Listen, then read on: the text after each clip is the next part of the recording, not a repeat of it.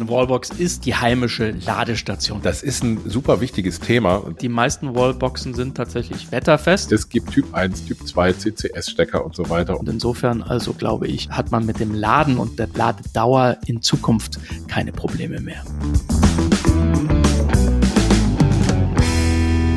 Hallo und herzlich willkommen zur dritten Folge von T-Online Ladezeit, dem Podcast rund ums E-Auto und alles, was man dazu wissen muss. Mein Name ist Don Dahlmann. Und mein Name ist Richard Gutjahr. Don und ich, wir sind Journalisten. Wir beschäftigen uns seit Jahren mit neuer Technologie, mit der Digitalisierung, mit Netzwerken, mit Autos natürlich und auch mit der Mobilität der Zukunft. Ja, und in diesem Podcast behandeln wir Fragen, die vermutlich jeder hat, der von einem Verbrenner zu einem Elektroauto umsteigen will, ähm, was man da zum Beispiel alles beachten muss beim Kauf und bei der Reichweite und beim Laden und sonstigen Geschichten.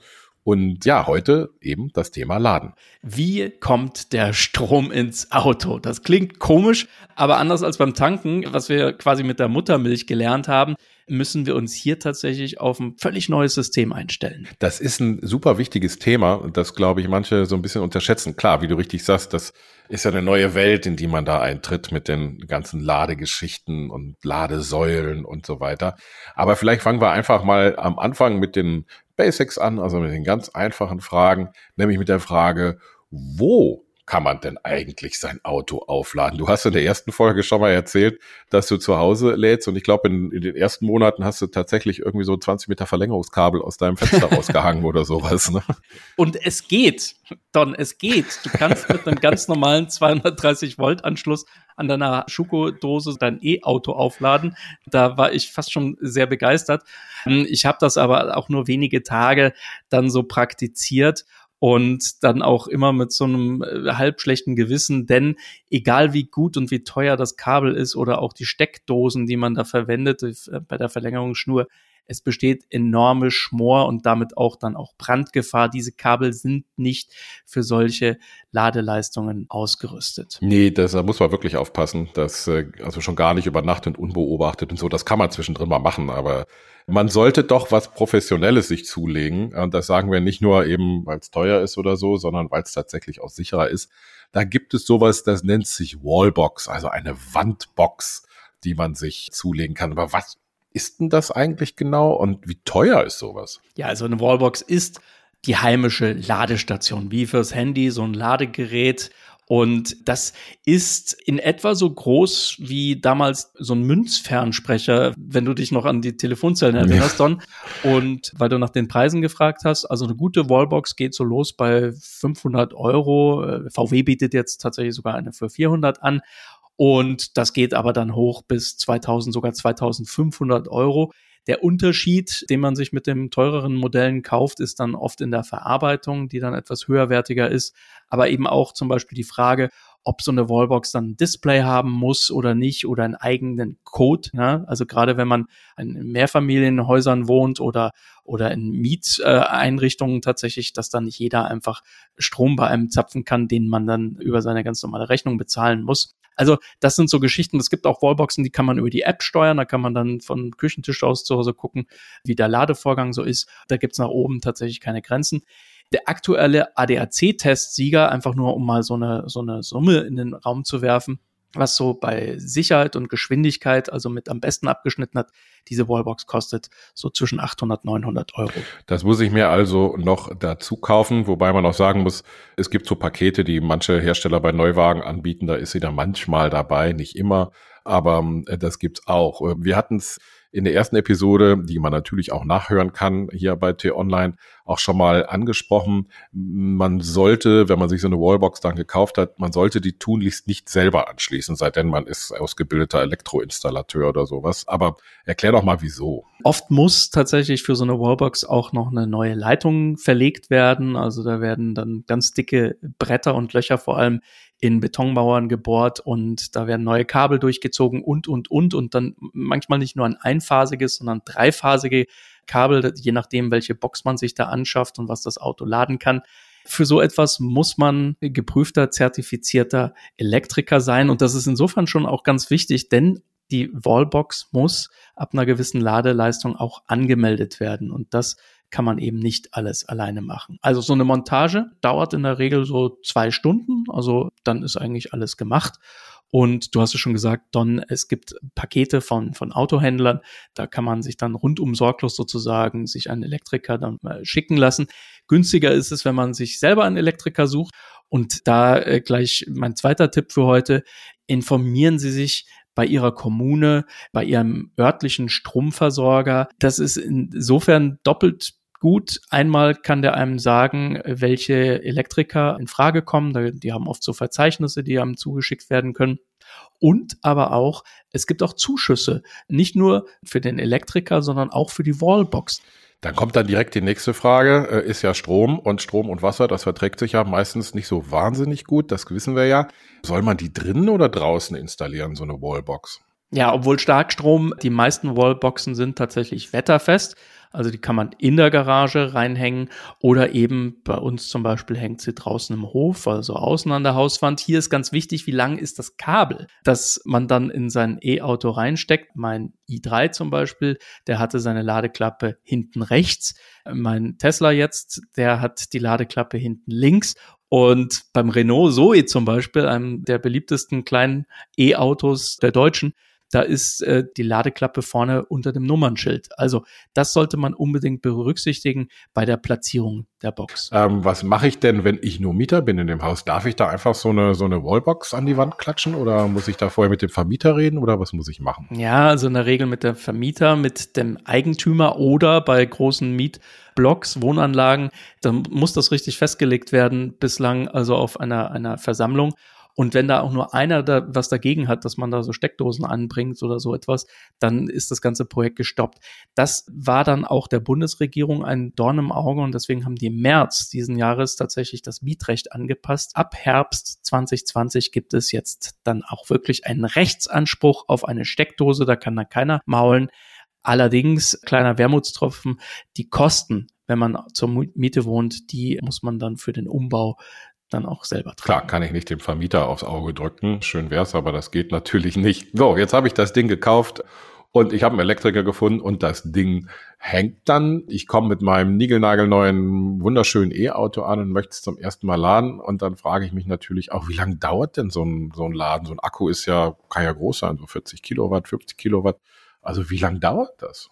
Ja, das geht jetzt mit so einer Wallbox natürlich deutlich schneller als äh, mit der nicht empfohlenen Schuko Haushaltssteckdose. Die schafft äh, 2,3 Kilowatt. Die Wallbox, je nachdem, ob sie dann einphasig ist oder mit drei Phasen ans Werk geht und was das Auto dann verträgt, bis zu 22 Kilowatt. Die meisten Boxen im Schnitt liefern 11 Kilowatt Ladeleistung und ich vergleiche das immer so ein bisschen gerne mit der Mobilfunkwelt. Also wenn man da irgendwas runterlädt oder so und Edge hat, dann dauert das halt ewig. Und dann gibt es dann natürlich auch 3G oder auch 4G. Bei der Haushaltssteckdose, das vergleiche ich also mit Edge, da lädt man dann locker 16 bis 18 Stunden, bis das Auto einigermaßen voll ist. Die Wallbox ist dann eher so 3G. Damit kriegt man seine Batterie dann so in drei bis vier Stunden Ladezeit voll.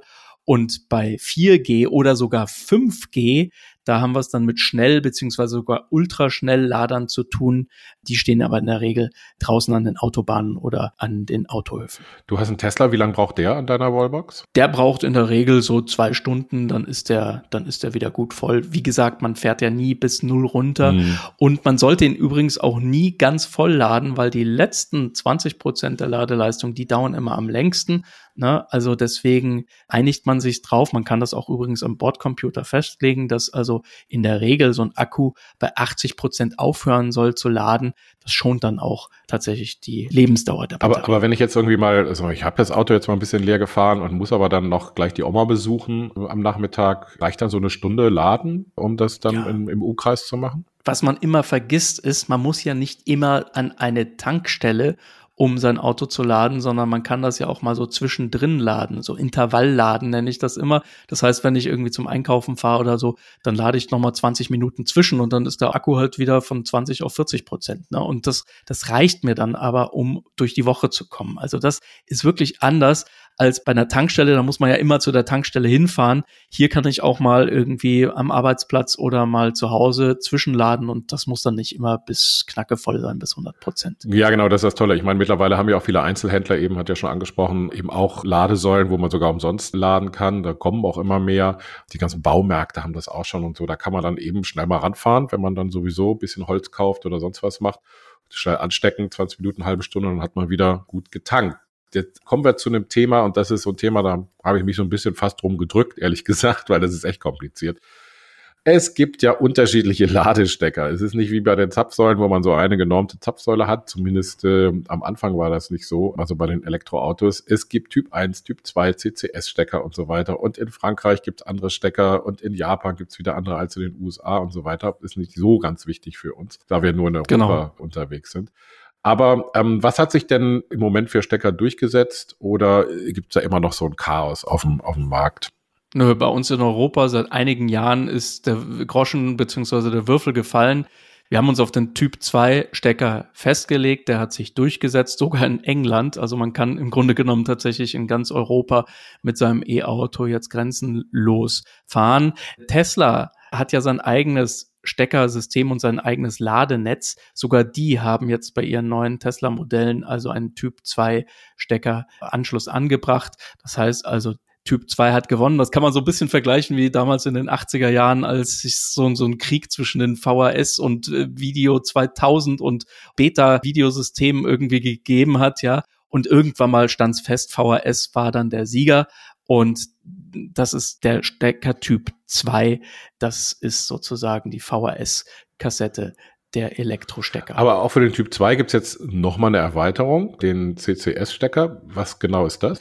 Wenn man sich den normalen Typ 2 Stecker mal von vorne anschaut, ne, also bei der normalen Schuko-Steckdose, da guckt man drauf und dann denkt man, man hat es mit so einer Schweineschnauze zu tun, mit so zwei Löchern drin. Beim Typ 2 Stecker erinnert einen dieses Bild eher an eine Sonnenblume, also so ganz viele kleine Stecker und in der Mitte ist ein etwas größerer. Und äh, beim CCS-Stecker, da muss man sich also wie so eine Sonnenblume mit so zwei Blütenblättern links und rechts unten nochmal vorstellen. Das sind die zwei Gleichstrompole, die jetzt noch mit dazukommen. Und die sorgen dann dafür, dass man statt mit den 11 oder 22 Kilowatt jetzt auch eine Ladeleistung von 50, 150, 250 und ja, seit letztem Jahr gibt es sogar 350 Kilowatt Ladeleistung an diesen Ultraschnellladern. Achtung, es gibt kaum ein Auto, das das heute überhaupt verträgt. Ich glaube, der Taycan kann das und ansonsten ja. glaube ich nicht sehr viele. Also in der Theorie könnte man dann sein Auto unter zehn Minuten aufladen. Nochmal, das ist Zukunftsmusik. Es gibt die Autos noch nicht dazu, aber wir wissen, die werden kommen und insofern also glaube ich, hat man mit dem Laden und der Ladedauer in Zukunft keine Probleme mehr. Ich habe ja auch viele E-Autos gefahren und fahre sie auch immer häufig quer durch Deutschland, aber die Frage, die ich auch immer wieder höre, ist, ja, aber was mache ich denn, wenn da keine Ladesäule in der Nähe ist? Was mache ich dann? Dann stehe ich da mit meinem Auto und dann? Ja, also in der Regel haben wir eine sehr große Verbreitung mittlerweile von Ladepunkten. In Deutschland sind wir gerade bei 24.000 öffentlichen Ladepunkten. An jeder zweiten Raststätte gibt es tatsächlich eine Schnellladesäule oder auch mehrere. Das heißt also, aktuell, wo noch wenige Elektroautos auf den Straßen sind, reicht das, aber in Zukunft muss dann auch entsprechend ausgebaut werden, weil sonst kommt man da nicht mehr hin. Ich habe Freunde, die können nicht zu Hause laden und die sind trotzdem geschäftlich viel mit ihrem Auto unterwegs. Die sagen aber, es ist überhaupt kein Problem. Sie laden ihr Auto in der Stadt an den kommunalen Ladesäulen. Da gibt es dann auch so Pauschaltarife wie beim Handy. Vorteil übrigens darüber hinaus auch, beim Laden darf man auch immer gratis parken und oft sind das richtige mhm. Prime-Parkplätze, also die besten Parkplätze in der Stadt, ärgern sich viele drüber, sind mittlerweile für E-Autos reserviert. Auf die darf man dann also zurückgreifen für Familienväter oder für Mütter, die fahren auch häufig komplett gratis, indem sie eben, du hast es eingangs schon gesagt, bei, bei wow. Ikea habe ich jetzt neulich welche gesehen, bei Aldi gibt es sie schon seit Jahren und auch bei McDonalds gibt es schon die ersten Ladesäulen. Das heißt, da pfeift man sich dann seinen Big Mac rein und währenddessen pfeift sich das Auto dann auch gratis Strom noch dazu ab. Das ist dann so ein Incentive, was viele Hotels übrigens jetzt auch wieder anbieten oder auch Restaurants, dass sie einfach locken und sagen, du kannst dein Auto bei uns über Nacht wieder voll laden. Das sind die sogenannten Destination Charger. Das heißt, da lädt man sein Auto dort, wo man sowieso mit seinem Auto mehrere Stunden gestanden wäre, so dass einem dieses Laden im Grunde genommen keine extra Zeit kostet und kein Geld. Jetzt habe ich noch eine, äh, ja, eine Geschichte habe ich noch am Schluss, weil das ist eine Frage, die mir auch tatsächlich auch häufiger gestellt wurde, ist so, ja, aber wenn ich da mit Strom rumhantiere und ich muss das Auto laden, diese Ladesäulen sind immer draußen und dann regnet's und dann kriege ich vielleicht einen Stromschlag und so. Und dann kann ich mal sagen, nein, bekommt man nicht. Das ist wirklich alles super, super isoliert. Wenn man mal so einen Ladestecker in die Hand nimmt, dann ist das Ding also mit riesig viel Plastik ummantelt und diese Kabel sind ganz dick mit Plastik ummantelt. Und ich habe, genau wie du auch schon, jede Menge E-Autos im strömenden Regen vollladen lassen, beziehungsweise den Stecker dann reingesteckt. Da muss man sich absolut keine Sorgen machen, dass man da irgendwie einen Stromschlag kriegt oder sowas.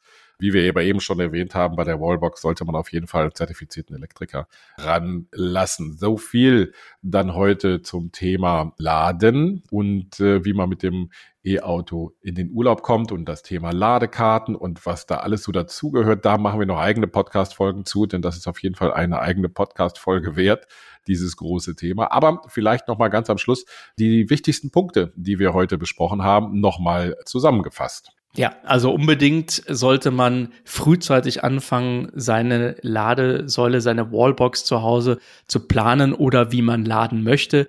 Wie gesagt, da gibt's, äh, muss man Vermieter fragen, ob man sich das Ding installieren darf. Dann muss man sich informieren, welche Box ist denn die richtige für mich? Kann da nur ich parken auf dem Parkplatz oder könnten sich da auch fremde Leute quasi hinstellen und meinen Strom abzapfen? Solche Dinge. Also nicht erst warten, bis das Auto dann vor der Tür steht, sondern tatsächlich diese Wartezeit, bis das Auto geliefert wird, nutzen, um sich um die Wallbox zu kümmern. Zum Zweiten muss man natürlich sich vorher ein bisschen, oder das hilft, äh, Informationen bei der Kommune einholen, also da, wo man wohnt, in der Stadt, im Dorf, auf dem Land oder in der Metropole auch natürlich. Also einfach mal gucken, was die Kommune so auch an Förderung vor allen Dingen hat. Denn, wie Richard ja auch erwähnt hat, Viele Städte bieten das an. Wenn ich mir eine Wallbox installiere, dann bekomme ich sogar richtig Geld dafür und äh, oder beziehungsweise dazu geschossen und äh, dementsprechend wird es dann für mich deutlich billiger. Mein, mein kleiner Hack noch ganz zum Schluss. Erkundet euch mal, was es noch für so Gratis-Charger gibt in der näheren Umgebung, denn tatsächlich, es gibt viele Ladesäulen, die sind komplett gratis bis zum heutigen Tag. Es werden immer weniger, klar, aber es gibt sie noch. Jeder E-Autofahrer hat so seine drei oder vier Geheimtipps, wo man den Strom noch für Umme kriegt. Das ist immer besonders gut. Sowas mögen wir. So, aber das war's ja. dann auch schon wieder für diese Woche. Wer noch Fragen hat, und ich kann mir vorstellen, dass da einige Fragen noch da sind, alles können wir ja nicht abdecken in der kurzen Zeit, aber wer Fragen hat, der erreicht uns zum Beispiel per E-Mail ganz einfach unter ladezeit-podcast.t-online.de. Aber man kann uns auch direkt ansprechen auf Twitter. Das geht bei Richard Gutjahr mit dem Ad Gutjahr und bei mir geht's mit Ad Don Dahlmann. Ich äh, wünsche auf jeden Fall allseits eine gute Fahrt und natürlich volle Akkus. Möge der Saft mit euch sein.